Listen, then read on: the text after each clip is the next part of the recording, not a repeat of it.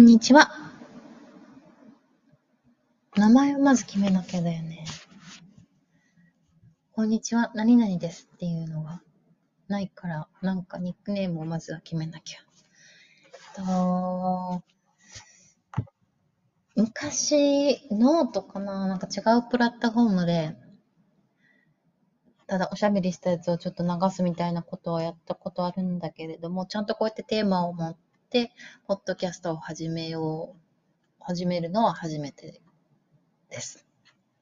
なんかやっぱり慣れないね。なので、今回は、えっと、一人ではなくて、二人の対談形式で、まあなんかこう、チャンスがあればゲストとかを招いて、ポッドキャストチャンネルを運営していけたらいいなと思っています。ここでは、えっと、海外を子育て、海外で子育てをしているママ、まあまたは日本を大人になって飛び出した女性という視点から、えっと、まあ、私たちがあの感じたこと、その日々生活の中で感じたことを、えー、伝えていけたらなと思っています。もちろん、えー、私は、えー、今はジャカルタに住んでいて、えー、えっちゃん、えっちゃんも自分のニックネームをなんて決めるかわからんけど、は、えー、マレーシアのクアラルンプールに住んでいて、で、場所は違うし、子供の年齢もちょっと違うんだけれども、それでも、えー、二人で二人はそれぞれの地で、えー、子育てをしている。で、あんまりなんかこういう言い方ってしっくりこないというか好きではないんだけれども、二人、二家族とも一応純ジャパニーズというか、両親とも日本人で、で、両親ともに日本で生まれ育って、日本の教育を受けてきて、大人になって、まあ、えっと、いろんなきっかけがあって、海外に飛び出したっていうような立場です。なので、なんかもともと海外生活をしていたとか、帰国子女でしたとか、留学生活長いですみたいな感じではなくて、まあ大人になって自分の意思で、えー、日本ではない国に行ってみよう、住んでみようと、え、決意した二家族の生活を紹介できたらなと思います。だから最初のこう導入っていうものを決めなきゃダメだよね。こんにちは。なんとかなんとかです。えっ、ー、と、なんとかなんとかでは、えーえー、と、海外で子育てをしているママ、または日本を大人になって飛び出した女性という視点から、日々の生活で気づいたことをお届けしています。的な、なんかこう、つかみの言葉が強になってくるって感じかな。いや、一回喋ってみないとわかんないね。まあ、今は本当に パソコンの画面に向かって独り言を言っているっていう感じなんだけれども、まず喉をいたわって、つかみの言葉を決めて、で、えっと、本日のテーマは、インドネシア語にはイヤイヤ期がないです。っていう感じで、まず私が今日のテーマを、えっと、決めた情報人が、えー、テーマを発表して、で、それについて、実はね、えー あの、この前、インドネシア語、えっと、インドネシア語のレッスンを受けたときに、先生に、えー、私の子供が今まさにイヤイヤ期の最中で、で、イヤイヤ期の最中で、まあもう、ノーノーノーと日々、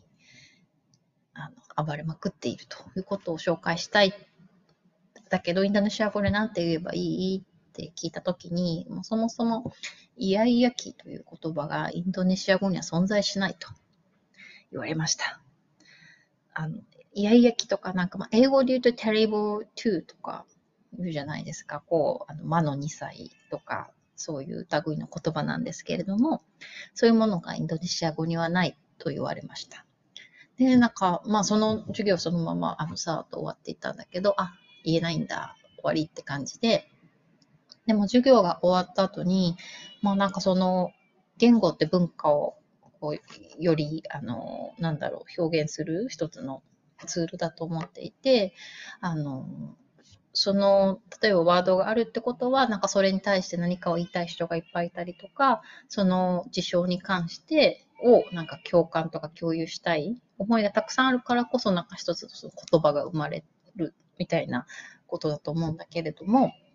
その中で、まずインドネシア語にはイヤイヤ期というものがないと。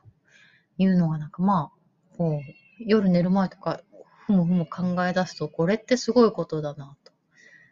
で、きっとインドネシア人にとっては、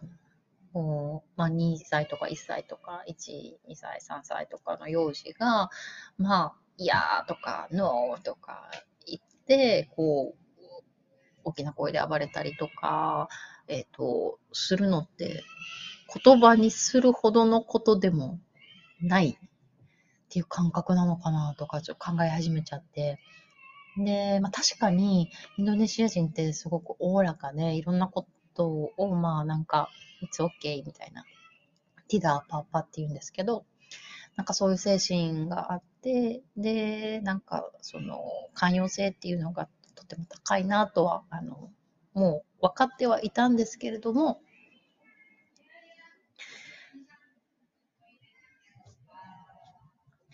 ですから、あの、その、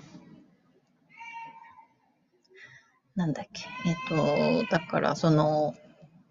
彼らの寛容性っていうのはもうあの日々日々感じてて、で、うちの娘が外で、まあ、ギャン泣きをしたとしても、なんかみんな笑ってみてくれたりとか、あの、あやしに来てくれたりとか、なんかすごい、あ優しいなと思うことがいっぱいあって、で、さらにその、あの、